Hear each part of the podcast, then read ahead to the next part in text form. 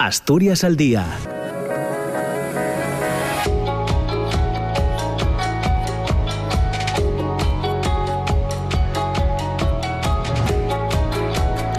Hola, ¿qué tal? ¿Cómo están? Buenos días, bienvenidas, bienvenidos a Asturias al Día, el programa para tertuliar, debatir, intercambiar opiniones y reflexiones, ya saben, cada mañana desde las 9 hasta las 10. Eh, Les contamos que la Consejería de Salud ha confirmado cinco nuevos casos de coronavirus detectados el domingo, jornada en la que se produjo un ingreso en la UCI y ninguno en planta, tampoco se registraron altas hospitalarias. Actualmente hay 22 pacientes hospitalizados en planta con confirmación o sospecha de COVID y otras 11 personas permanecen en unidades de cuidados intensivos.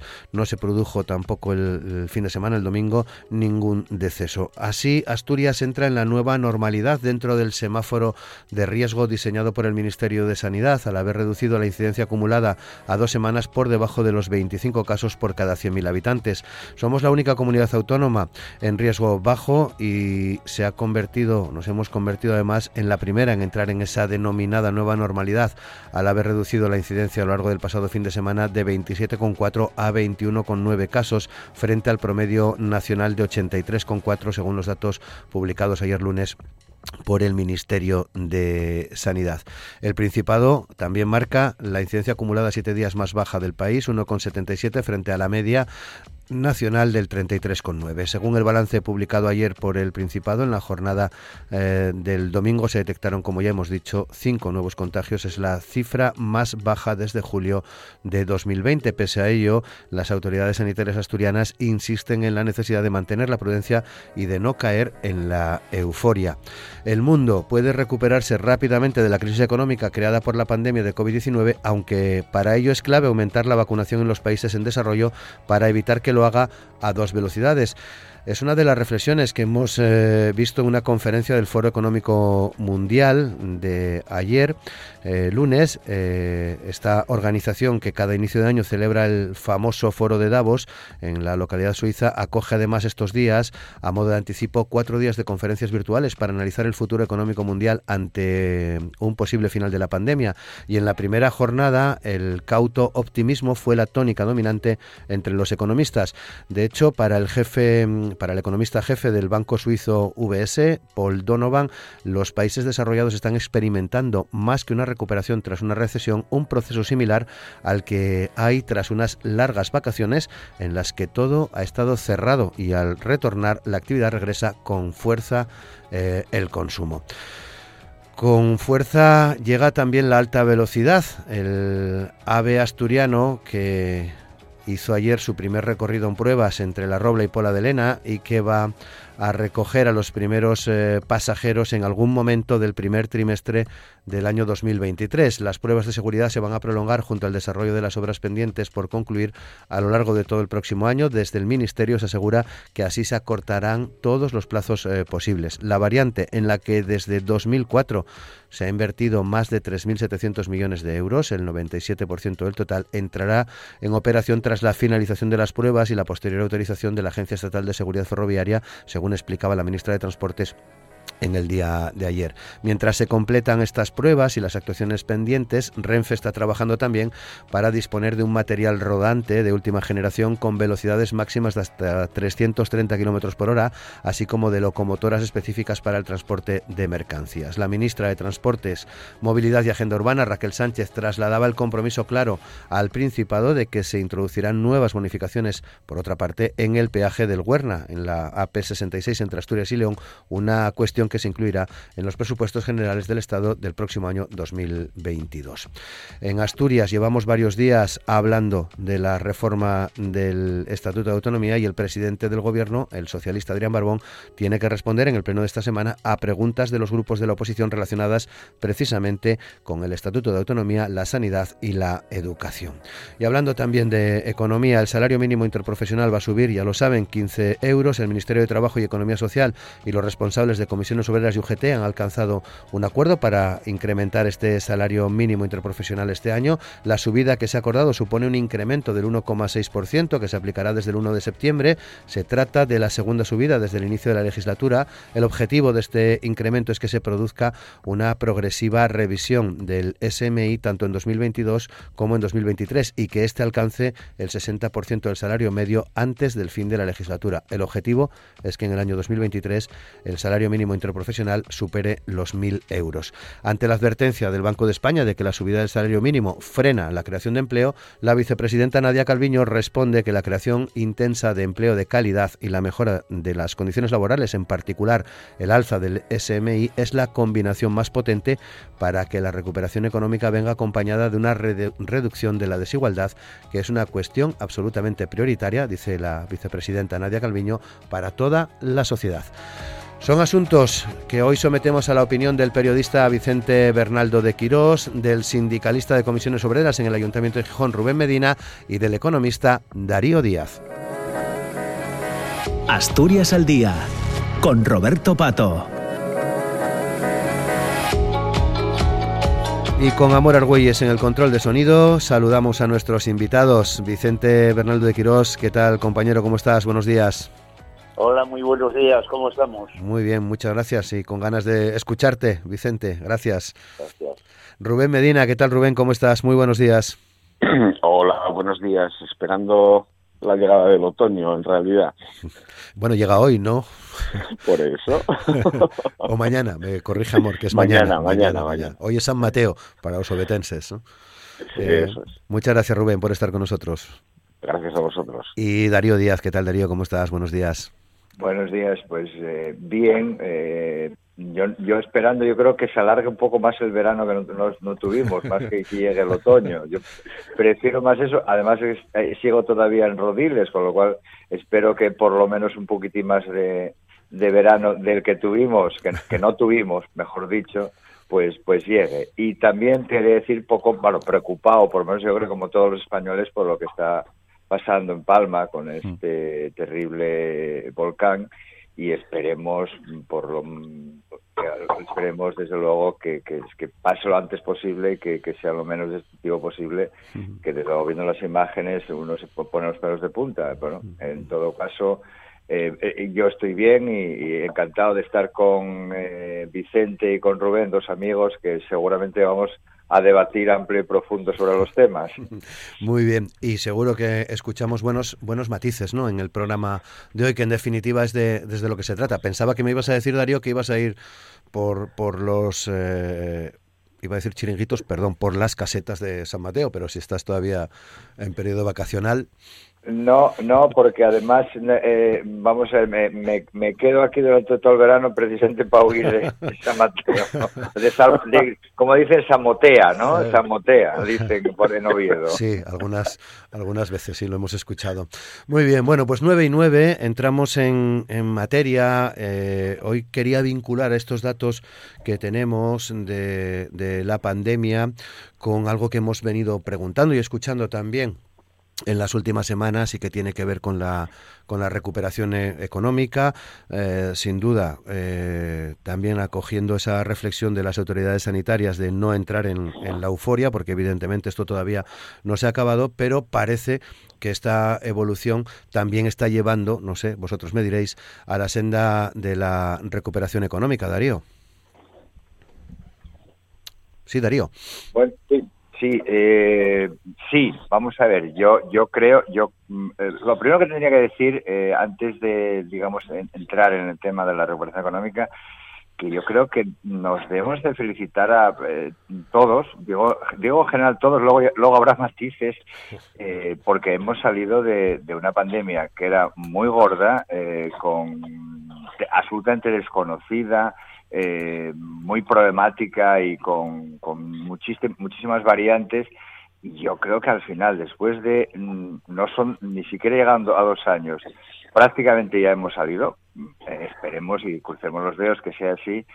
eh, realmente yo creo que mm, ha sido un éxito. Es decir, y un éxito mm, que yo no, no hay que atribuirle ni al gobierno, ni a los sindicatos, ni a... Eh, yo creo que en general ha sido un éxito, insisto, con todos los matices que probablemente hay, hubo muchas eh, muchas zancadillas, hubo muchas piedras por el camino, pero yo creo que al final mm, resultó muy positivo, ¿no? Positivo, resultó bien, más que más que positivo, y yo creo que nos debemos felicitar porque mm, de, esa experiencia, que es una experiencia desde, desde, el punto de vista no, no histórico, pero sí en estos momentos es, es, es absolutamente novedosa, eh, hay que sacar muchas conclusiones y una de las primeras que hay que sacar es cómo nos recuperemos eh, eh, económicamente de esa situación. Y yo creo que mm, por lo menos los pasos que se han dado hasta ahora mm, yo, me parecen bastante positivos. Es decir, los fondos europeos, una serie de medidas de tipo social que, bueno, pese a, a, todos los inconvenientes que se han podido poner, yo creo que, que, que, están bien, que van un poco en, el, en, el, en la línea en la línea del futuro. Y desde luego si, si conseguimos que todo eso mm, camine y se pongan los eh, eh, se pongan eh, todos los, los, los, los factores eh, para llevar a cabo a buen fin todo, todo el, tema que se está planteando ahora a nivel social, a nivel económico, yo creo que mm, saldremos bien del aspecto sanitario y bien del aspecto económico. Eh, no hablo, digamos, de, esos inconvenientes fundamentalmente políticos porque sería entrar ya también a, a, veces en, en temas mm, muchas veces absurdos y otras veces que dices tú injustificables, ¿no? Pero yo lo dejaría ahí. Me parece que me parece por una parte que las pandemias eh, eh, han venido para quedarse, es decir, si logramos mm, eh, deshacer esta pandemia, probablemente vaya a haber otras de, todo tipo, porque el mundo es, cada vez se complejiza más, cada vez es digamos, más interdependiente y entonces si no va a ser en eh, aquí, si no va a ser en Pekín, va a ser en Burundi, si no, es decir, mm, eh, estar todo, todo muy, muy interrelacionado. Pero yo creo que así todo, con todos los inconvenientes que puedan que pueda haber eh, en un futuro inmediato, mm, si vamos por este camino, yo creo que no vamos mal. No voy a decir que vamos extraordinariamente bien, pero no vamos mal. Eh, mencionas a Pekín, no es por introducirlo, es por dejarlo ahí, que parece que en China están más preocupados por lo que se llama el Lehman chino, Evergrande, eh, el impacto que está, que está teniendo esta inmobiliaria. Seguro que en algún momento tendremos que, tratarlo, veremos sus consecuencias, pero hoy nos centramos en lo nuestro. Rubén. Sí, vamos a ver, tiene razón Darío. Eh, vamos a, es una buena noticia para Asturias, es una buena noticia para España, es una buena noticia para el mundo occidental, pero yo me quedo con lo que, con la introducción que hacías tú, Roberto, acerca de la necesidad de la extensión de la vacunación a todo el mundo. Estamos hablando de una pandemia, es una cuestión que ya hablamos en alguna otra ocasión, en otra temporada. Eh, mientras no garanticemos que el mundo, entendido de forma global, eh, mm, se garantice un determinado grado de, vacunación, van a seguir apareciendo variantes del, del coronavirus y ante lo que tenemos que estar, digamos, alerta. La comunidad científica es la primera que nos avisa. Aquí yo haría una distinción y en el caso en el caso de España, en el caso de Asturias, Aquí, lamentablemente, no se introducen elementos políticos, sino que desde mi punto de vista se introducen elementos partidistas, que son los que hacen menoscabo de aquella acción comunitaria, como fue en este caso, yo siempre hago referencia a los trabajadores del sector sociosanitario, sin los cuales no estaríamos aquí.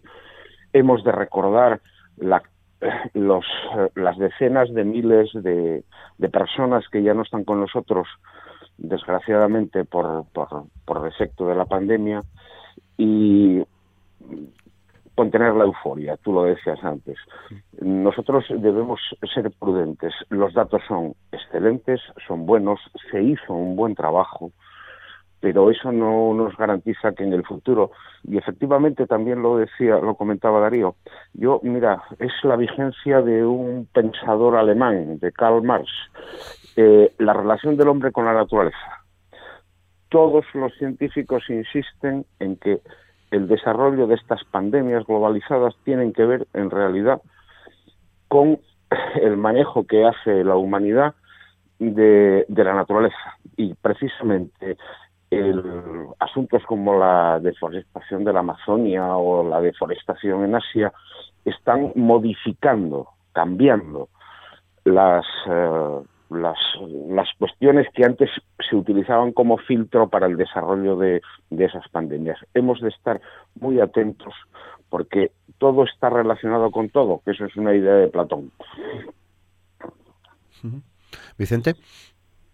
Bueno, yo también soy de los que creo que las noticias, las últimas noticias sobre el coronavirus y la, y la pandemia son buenas y cada vez mejores, aunque tampoco tenemos que echar las campanas al vuelo, creo que es una buena noticia que solamente haya habido cinco casos la última el último balance, que posiblemente vaya a haber menos y que no haya habido decesos el fin de semana. Bueno, eso eh, significa que poco a poco vamos por el buen camino, sin, hacer eh, euforia ni ningún otro tipo de cuestiones. Pero es evidente que ha habido factores fundamentales a la hora de que de que los datos sean buenos y un dato fundamental es la vacunación. Yo creo que aquí nadie lo pone en duda, todo el mundo está de acuerdo, incluso casi hasta los negacionistas, pero es curioso eh, que el planteamiento sobre la vacunación eh, haya sido el que fue.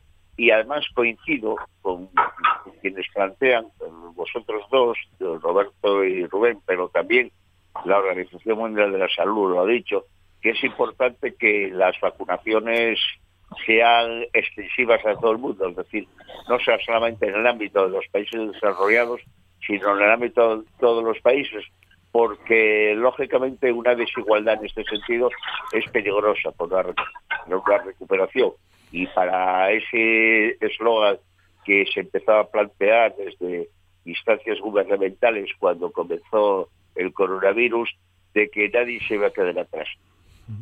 Eh, también lógicamente coincido con los que dicen que el coronavirus ha venido para quedarse. No sé si como una gripe o como otras variantes o como eh, o con lo que sea, pero me da la impresión de que si todavía no sabemos cuáles son los orígenes de la COVID-19, porque primero los chinos no están muy interesados y los americanos que sí que están interesados en, que, en descubrir que sean los chinos los culpables, no tienen todavía ningún elemento de prueba para que así sea, pues entonces me parece que hasta que no tengamos bien claro el origen, no vamos a tener clara la solución, lógicamente.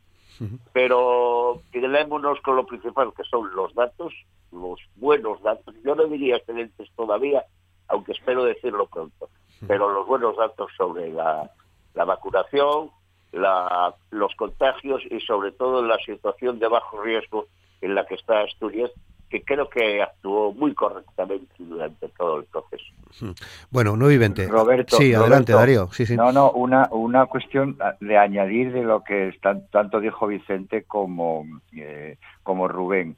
Desde luego, mm, eh, totalmente de acuerdo, y además todo el mundo lo dice, que mientras no esté vacunado el mundo entero, pues eh, los, países, digamos, más eh, menos desarrollados, etcétera, pues, pues que luego no, no, no se va adelante.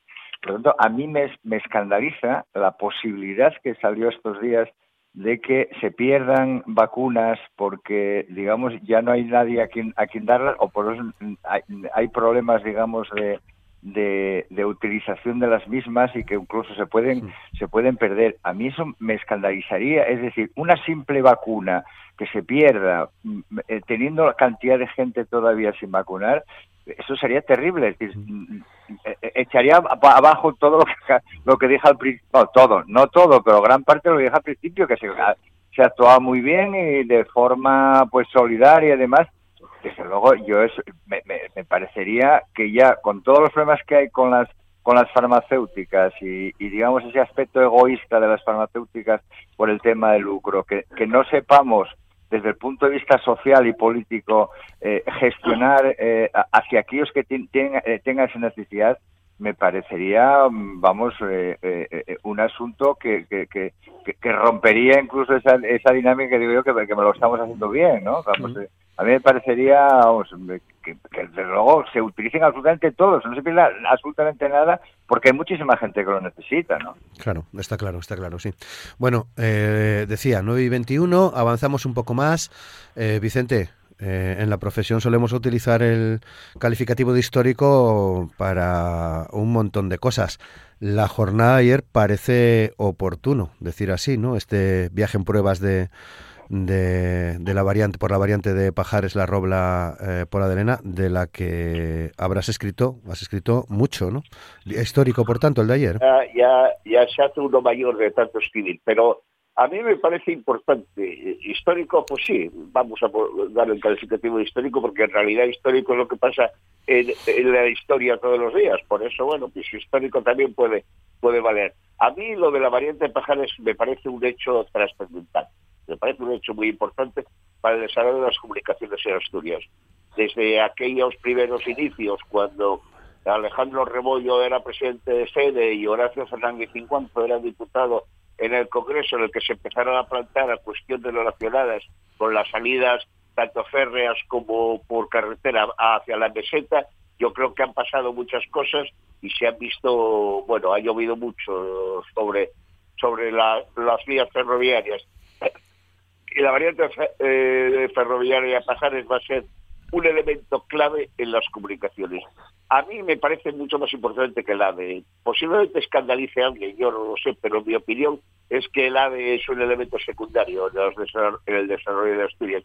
Hay mucha gente que dice que el AVE y tal, bueno, el AVE a mí no me, no me parece tan importante porque eh, no va a hacer discurrir el trayecto entre Asturias y Madrid con tanta diferencia como, como si no, con la variante pasar ya en funcionamiento, el AVE pues va a ser eh, menos importante. Y además sobre todo cuando está todo el mundo plantándose que pare al lado de casa para que me deje eh, rápidamente desde Madrid, o sea que eh, incluso lo más importante para para Asturias en estos momentos yo creo que es eh, un desarrollo de trenes de cercanías y después de trenes de larga de, largo recorrido pero en condiciones para que para que los viajes sean eh, buenos bonitos y baratos. Eh, yo voy a poner un ejemplo que siempre compañeros periodistas de, de Valladolid nos,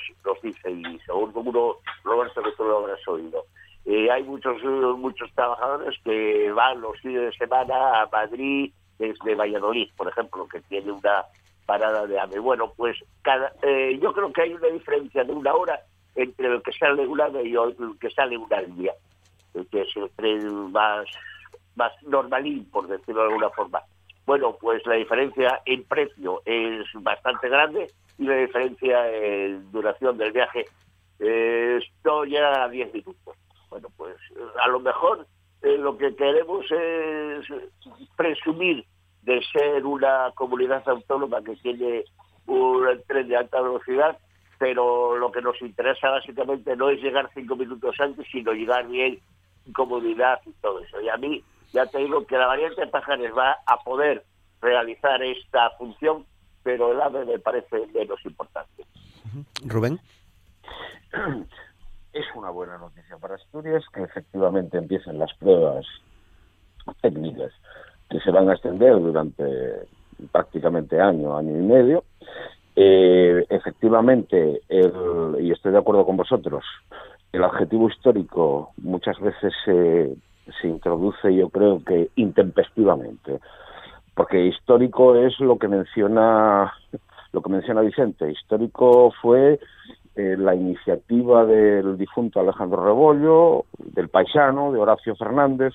Histórico fue también la contestación que hubo en la Junta General del Principado en el año 1988, gobernando Pedro de Silva, cuando los tres grupos de la oposición se unieron en contra del grupo del grupo entonces eh, gobernante socialista. Los tres grupos de la oposición eran Alianza Popular, eh, Izquierda Unida y, y el CDS para eh, empezar, comenzar lo que ayer, digamos, se estrenó en pruebas. Eh, la clave, efectivamente, está en la variante.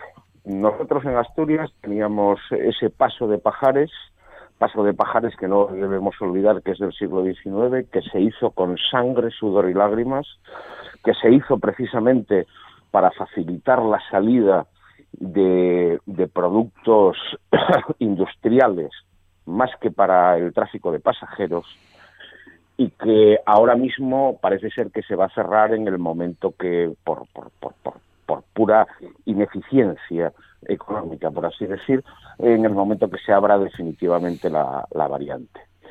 Eh, todos hemos sufrido los viajes de cuatro horas a León pasando por, por el paso de Pajares, y digo sufrido textualmente, y claro, no podemos olvidar una cosa, aquellos que se quejan de todo lo que sucedió alrededor del AVE, la inversión del AVE se acerca, o sea, perdón, de la variante de Pajares se acerca a los 3.800 millones de euros. Todo el mundo sabía de las dificultades eh, técnicas, tecnológicas, todos hemos eh, seguido con preocupación el problema de los acuíferos en León, el problema de la consolidación de determinadas laderas, porque realmente es una dificultad técnica que hasta el propio Colegio de Ingenieros eh, de Caminos, Canales y Puertos de Asturias eh, lo hicieron, eh, lo materializaron en un estudio que está a disposición de todos nuestros oyentes en Internet. Y efectivamente, ahora lo que nos queda es no discutir si el AVE nos deja la puerta a casa, porque yo aquí me quedo con lo que siempre nos dijeron los compañeros ferroviarios de comisiones obreras, que tienen una gran preponderancia dentro de la empresa, y siempre nos decían, una cosa es la alta velocidad y otra la velocidad alta. Y vale el ejemplo que ponía Vicente acerca del, de acerca de lo de Valladolid, el AVE y el Alpia.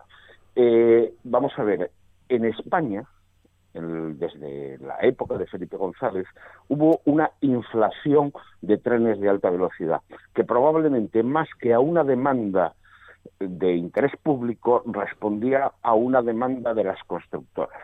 Y eso es algo que no se nos puede olvidar. Y eso está relacionado con el abandono que hubo en toda España, en Asturias se nota mucho más, de el transporte de cercanías.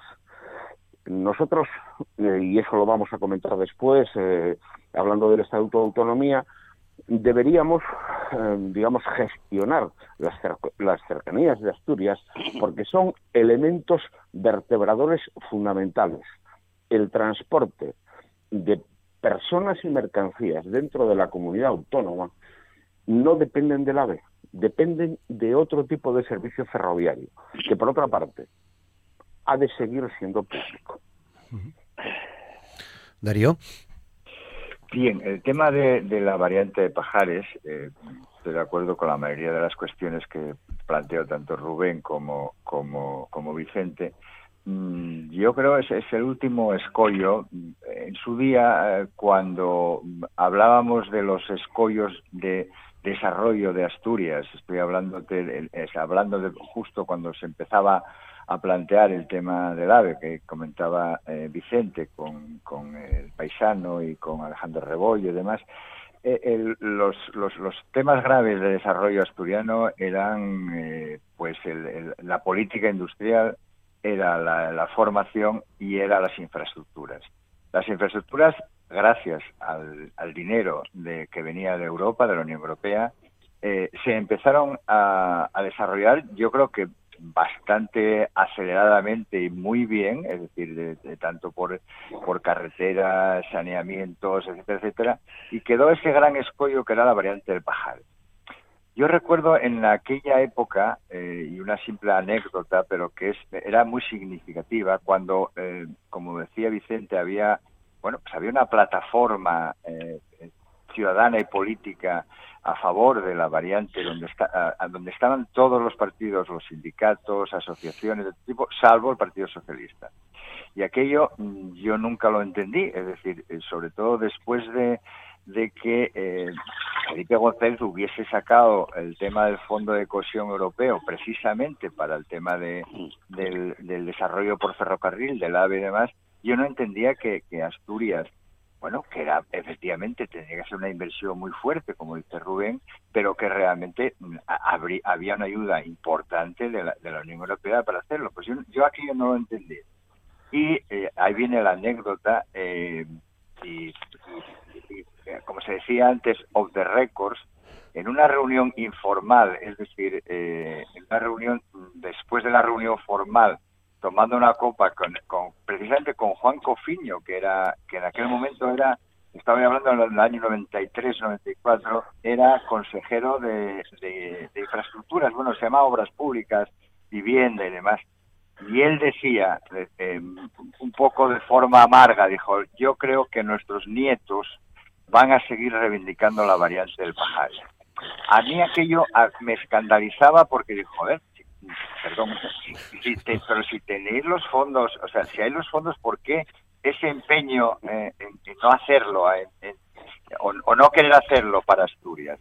Bueno, ahí quedaba en esa anécdota, a mí me parecería, me parecía en ese momento escandaloso, pero al final es verdad que tenía razón, es decir, se tardó mucho, por tanto, eh, volviendo un poco al principio, yo creo que es una muy buena noticia, pero tardó demasiado porque Asturias lo necesitaba, necesitaba digamos esa apertura como tuvo en, otros a través de, otras infraestructuras como fue eh, como es el tema de la Oriente Pajares. Luego lo otro, lo que decía Vicente, mm, ya es menos importante, es verdad. Hombre, pues pues eh, si si es si puede venir el ave a mucha velocidad y, y, o sea más velocidad pues bien pero bueno si eso va a ser suponer a lo mejor una inversión mucho más más fuerte por simplemente un cuarto de hora 20 minutos a lo mejor tampoco es es mucho más pues mira bienvenido sea la velocidad alta y que y que dure no y que dure porque yo creo que que eso va va a, eliminar un estrangulamiento importante en, el, en, la infraestructura. Ayer todavía, bueno, y evidentemente no tiene nada que ver con esto, pero mm, eh, después de esta noticia mm, aparece que eh, los viajeros que iban a Madrid no pudieron ir porque se estropeó una, eh, una, eh, un, tren que iba, creo que más el primer tren que iba a Madrid. Dije, estamos, eh, digamos, en el siglo en el siglo XXI ya muy avanzado y parece que todavía en esta materia estamos en el siglo XIX. Pero bueno, en, en cualquier caso, insisto, muy buena noticia. Llegó tarde y esperemos que, bueno, pues seguro que va a servir para para mejorar las infraestructuras y desde luego mejorar el desarrollo estudiantil. Sí, Vicente. Oye, sí, vais a perdonarme que, pero voy a hacer de, de abogado de, abogado del diablo de los socialistas en aquella época y eso que los socialistas tienen muy buenos defensores, pero creo que ha habido un planteamiento en la en aquella época socialista que no estaba del todo mal, aunque creo que se equivocaron con la variante de Pajares Pedro Silva, que entonces en el año desde el año 83 al 89 o al 90 fue presidente del Principado, tenía en mente una salida ferroviaria hacia el este, porque entendía, y a mí me parecía también con cierta lógica, que los productos y el comercio de Asturias tendrían que salir hacia Europa y salir por vía ferroviaria. Lo que pasa que, claro, la variante Pajares se podía hacer mucho más rápido y mejor en teoría porque había ya terreno eh, ferroviario, vías y, eh, raíles hechos y la salida ferroviaria hacia el este, Santander, Bilbao, hasta llegar a la frontera francesa y hasta Europa, pues era más complicado. Pero no era una mala idea. Lo que pasa es que, vamos a ver, costaba mucho dinero. Asturias en infraestructuras en aquella época estaba en pañales o casi prácticamente en pelota y entonces era muy difícil tener eh, dinero para las dos cosas, las inversiones eran necesarias, pero muy difíciles. Y entonces eh, yo creo que la mayoría de los estudianos optaron, y yo entre ellos, además, porque me posicioné claramente a favor de la variante de Pajares, pero consideré que la medida o la, la propuesta de la salida férrea hacia el este, que todavía es válida, tiempo, y ni los nietos de los nietos de los nietos de nuestros nietos la verán, pero creo que es importante hacerla, porque el ferrocarril tiene mucho más futuro de lo que se dice y la salida hacia Europa también tiene que ir por vía férrea. Roberto. Sí, adelante, Darío. No, no, no me, parece, me parece muy, muy interesante lo que acaba de plantear Vicente, y eso es cierto, y es así y, además yo creo que, bueno, la idea que siempre tuvo Pedro de Silva en muchísimas cuestiones fue un adelantado, la verdad es que fue un adelantado en muchísimos temas. Y ese que está comentando Vicente, mm, desde luego, es, eh, es muy, muy importante. Yo el tema, cuando hablaba, no era justo cuando estaba Pedro de Silva, era justo cuando estaba eh, Trevín, después del, del Petromocho, además, pero bueno, en eh, cualquier caso, esa idea y me, parece mm, una idea muy buena y, quería desarrollarla simplemente un, poco un poco más adelante. Yo creo que nunca se planteó el tema, lo que lo que dice Vicente, nunca se planteó por el sistema que tenemos, eh, eh, la estructura que o la infraestructura que tenemos de ferrocarril radial, es decir, eh, cualquier tipo de salida era era en, el tren, digamos, no en, digamos en el tren, bueno, pues había también eh, eh otro tipo de variantes como pueden ser la, la, ruta como la ruta de la Plata el FEB digamos hacia el norte pero la, la, importante digamos era radial con lo cual lo importante era la salida radial como, como, como estaba hecha después de la, de la gran obra que supuso eh, en su día en el siglo en el siglo XIX ya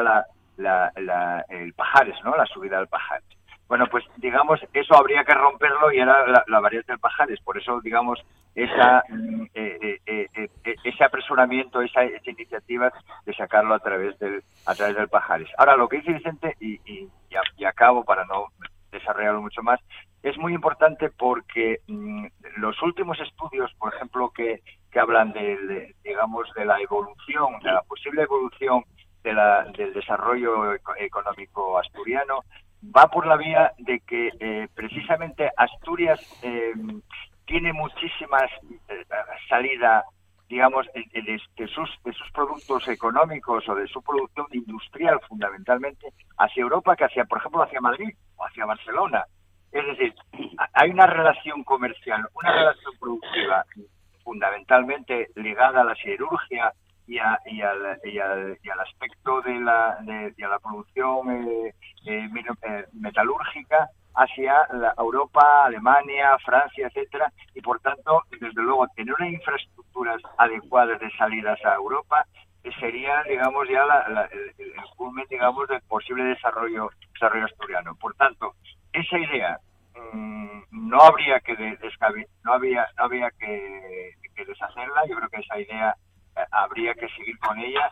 Yo creo que mm, es posible que, bueno, eh, esta, eh, eh, la variante del pájaro ya, ya se ha finalizado, pero creo que hay otras alternativas que hay que seguir eh, trabajando por ellas. ¿no? Rubén.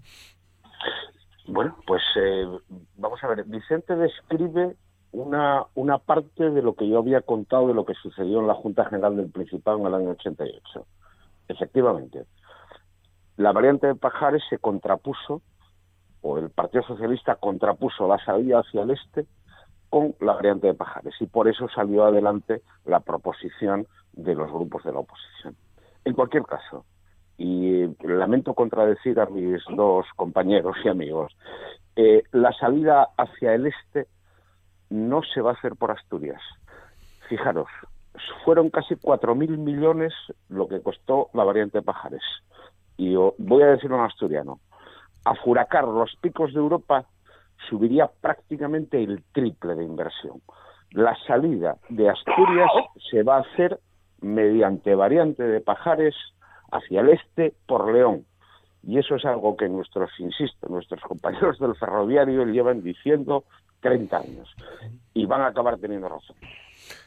Muy bien, lo veremos y esperamos contarlo. Eh, bueno, eh, entremos en materia política.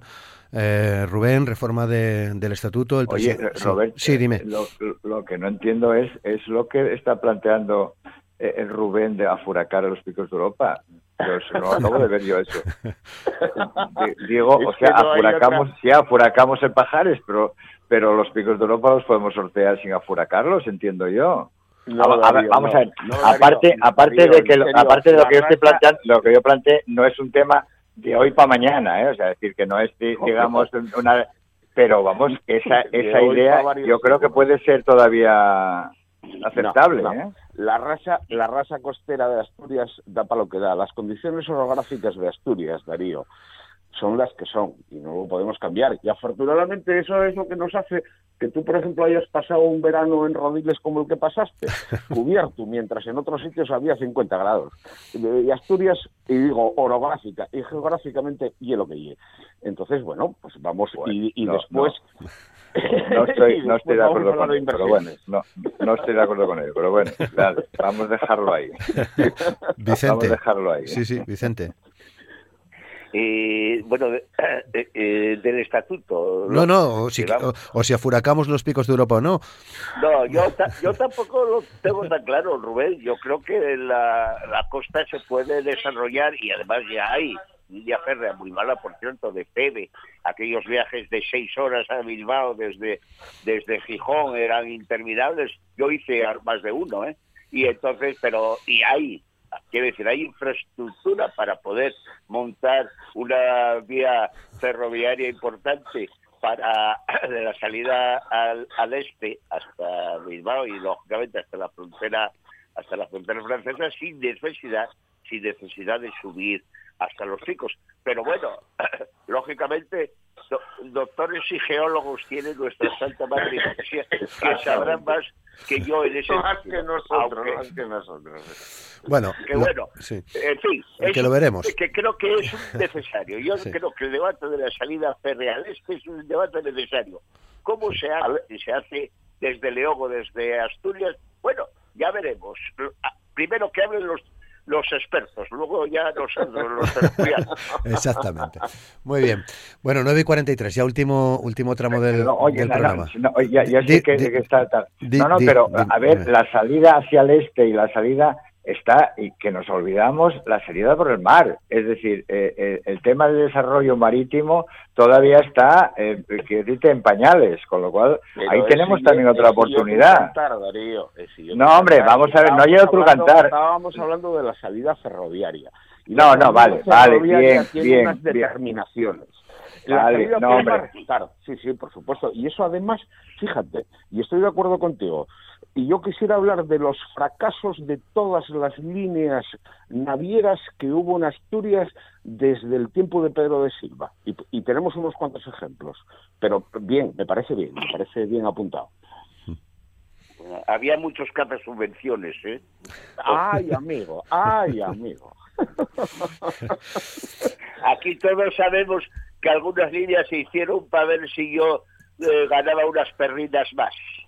Más, sí, efectivamente, efectivamente. Y si me arreglaban un barco. Bueno, pero Roberto no creo que, Bueno, es un hilo que se abre, ¿no? Pero bueno, me gustaría preguntaros también por lo del estatuto. Pero bueno, eh, y es sin olvidar este tema, ¿eh? que en cualquier momento puede volver, claro. Pero nos quedan 15 minutinos y, y bueno, hablamos de, hablamos de afuracar eh, los picos de Europa, afuracar. Mm, Adrián Barbón va, va, a tener que responder en el Pleno a preguntas de los grupos en torno a la, a la reforma del estatuto y a, lo que conlleva, entre otras cosas, que no es única y exclusivamente la, oficialidad, ¿no? pero por centrarnos en ese, en ese asunto, mm, al igual que la variante, eh, Rubén, llevamos años reclamando la oficialidad de la lengua. ¿Es el momento? Por supuesto. Bueno, aquí hay una eh, como diría Darío, hay un coste de oportunidad, ¿no? en términos económicos. Pues, parece ser que hay mayoría para que esa reforma que aparece en el Estatuto de Autonomía, vamos, o la cuantía de diputados que puedan apoyar una reforma del Estatuto se haga. En cualquier caso, a mí me gustaría hacer especial hincapié en cuáles son las propuestas de reforma, porque no únicamente se habla de oficialidad y, a lo mejor nos pasan desapercibidos y hay un problema general. Vamos a ver.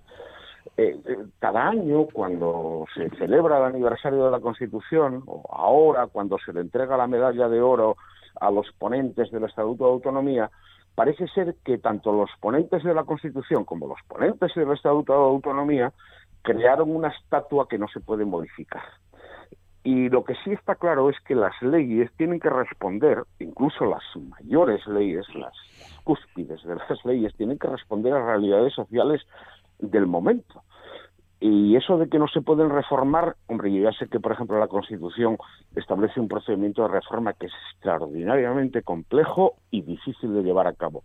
El Estatuto no. El estatuto, como es una ley orgánica, pues permite, digamos, técnicamente otras cosas. ¿Qué se pretende meter aquí aparte de la oficialidad?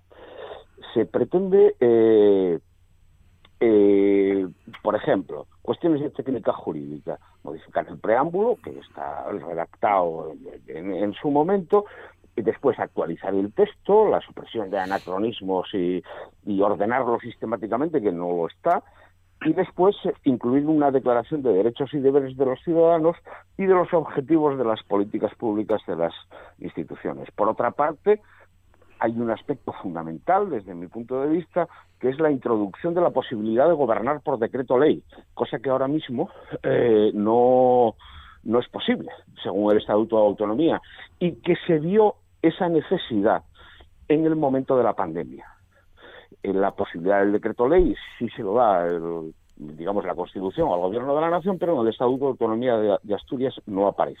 Por otra parte, se incluye la, la, materialización de la capitalidad de Oviedo y las sedes y las sedes de sus de las instituciones del Gobierno del Principado.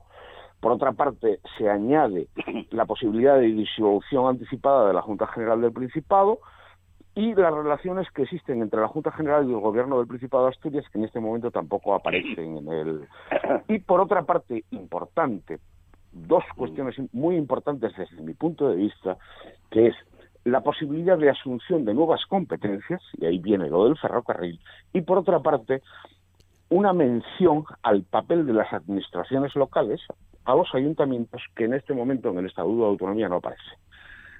Como veremos, y a, mucha gente le parecerán cosas triviales, pero son realmente importantes. O sea, las modificaciones que se introducen en el Estatuto de Autonomía tienen el calado suficiente, probablemente no media, de forma mediática como la oficialidad del asturiano, como para sentarse a pensarlo, a debatirlo y a acordarlo.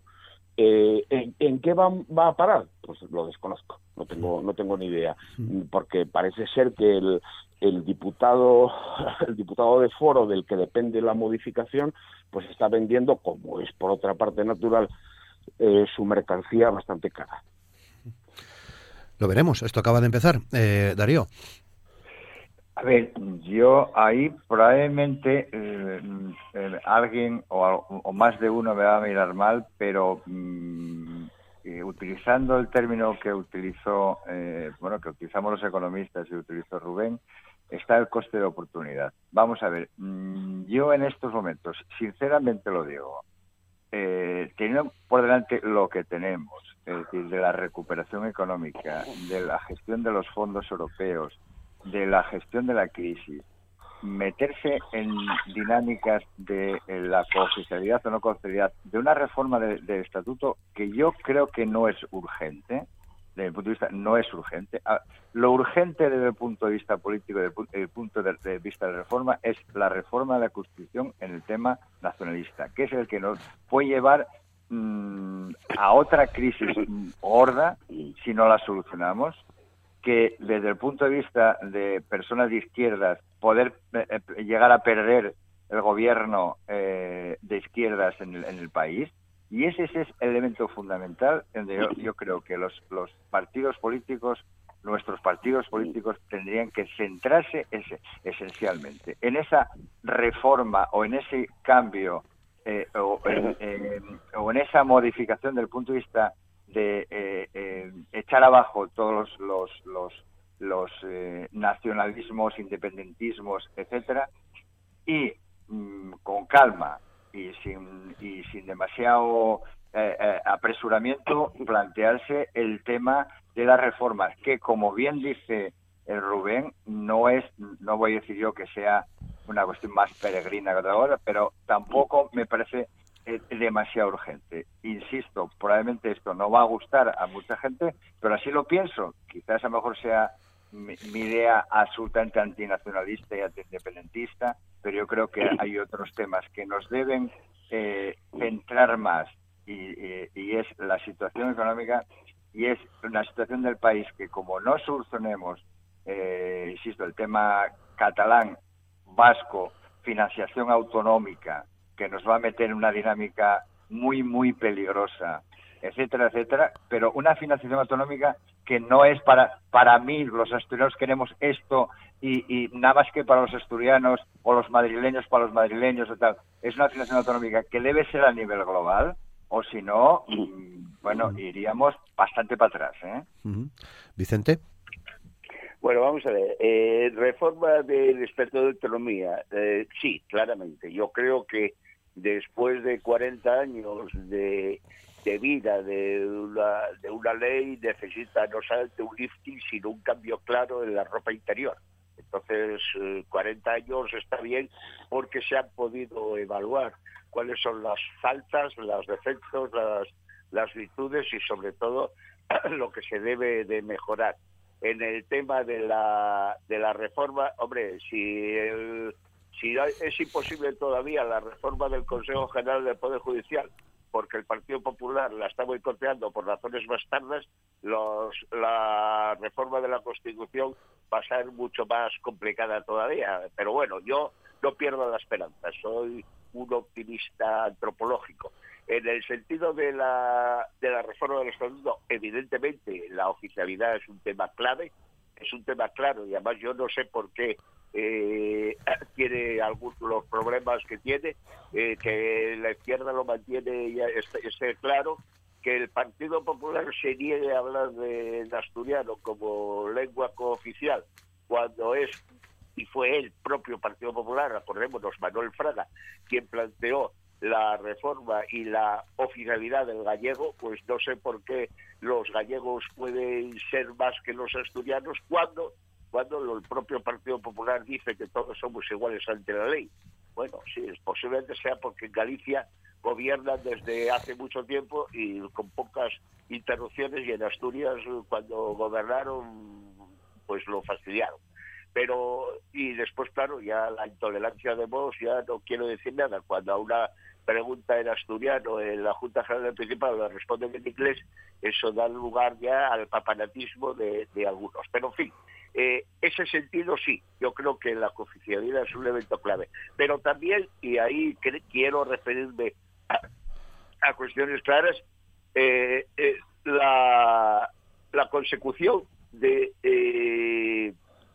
de los temas relacionados con las cercanías, que yo creo que la asunción de competencias de las, de las cercanías y de los ríos, por ejemplo, que son dos temas planteados que son básicos porque los ríos, pues que tienen su discurso, su, su sí, su cauce por Asturias y eso, pues son interesantes eh, para, para que sean los asturianos los que decidan y no tenga que ser únicamente la Confederación Hidrográfica la que la que eso, pues bueno, pues yo creo que es importante. Y después, eh, vamos a ver, el tema de las cercanías los vascos y el PNV, que es un partido de lo más inteligente que hay en España casi desde que se fundó, desde que se aprobó la Constitución y que de alguna forma nos marca a los demás lo que hay que hacer, porque, oye, son, son capaces de articular y de vehicular el conjunto del territorio nacional y, y aunque suene un poco raro, sí que es así, lo primero que hicieron fueron plantear las cercanías como elemento de competencial y consiguieron que todas las cercanías vascas, que son tan importantes en FEBE como en Asturias, pues fueran producto producto vasco, por decirlo de alguna forma. Yo creo que las cercanías y, la, y, y FEBE tienen que ser un elemento claro en Asturias de competencia autonómica, porque eh, lo que no podemos es perder el ferrocarril de cercanías, de proximidad, en las líneas de FEDE, porque además yo creo que hay competidores al acecho que quieren cargárselo para o para hacerlo a su interés y,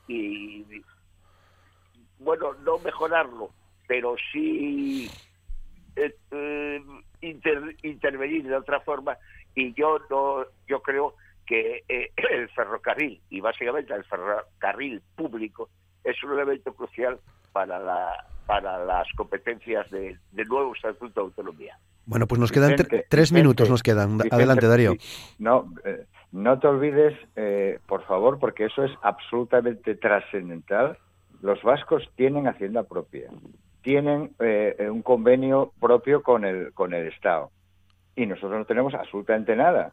desgraciadamente, desgraciadamente no. Mm, por, por suerte, porque creo que lo que hay que deshacer es justo ese, esa hacienda propia vasca. Es decir, o arreglamos el tema de la financiación autonómica o arreglamos el tema de eh, em, la homogeneización de la, de la financiación o el resto son absolutamente autoridades porque siempre va a haber alguien que está por encima de nosotros y los vascos nos van a ganar siempre. Es decir, o, tenemos en cuenta eso o, o, hablar, digamos, de reforma en la medida en que, bueno, pues tenemos que ser como los vascos. Nunca vamos a ser como los vascos cuando ellos tienen hacienda propia. Y además, hacienda propia que, digamos, es más rica que en el resto. ¿O qué crees que eh, quieren hacer los catalanes? Justo precisamente eso. Es decir, su, su independencia ahora pasa por eso. Pasa por eso. Y, y, la pelea en, en, en, en, los próximos años va a ser una pelea que va eh, dedicada justo a ese tema. O perdemos ese, eh, digamos, esa pelea. Si la perdemos, desde luego, mm, por mucho que avancemos en la reforma del estatuto, eh, nos va a ir bastante peor que al resto, o por lo menos que a los vascos y los catalanes. Vicente, muy breve. No, yo, el tema es verdad lo que dice Darío, que sin hacienda propia eh, no se va a poder no se va a poder desarrollar lo mismo que los vascos, pero sí yo creo que las competencias tienen que venir acompañadas de financiación y de financiación importante porque eh, tener las competencias en ferrocarriles sin tener dinero, pues no sé, eh, no tiene... No, pero es que, eh, disculpadme, hay un contraejemplo.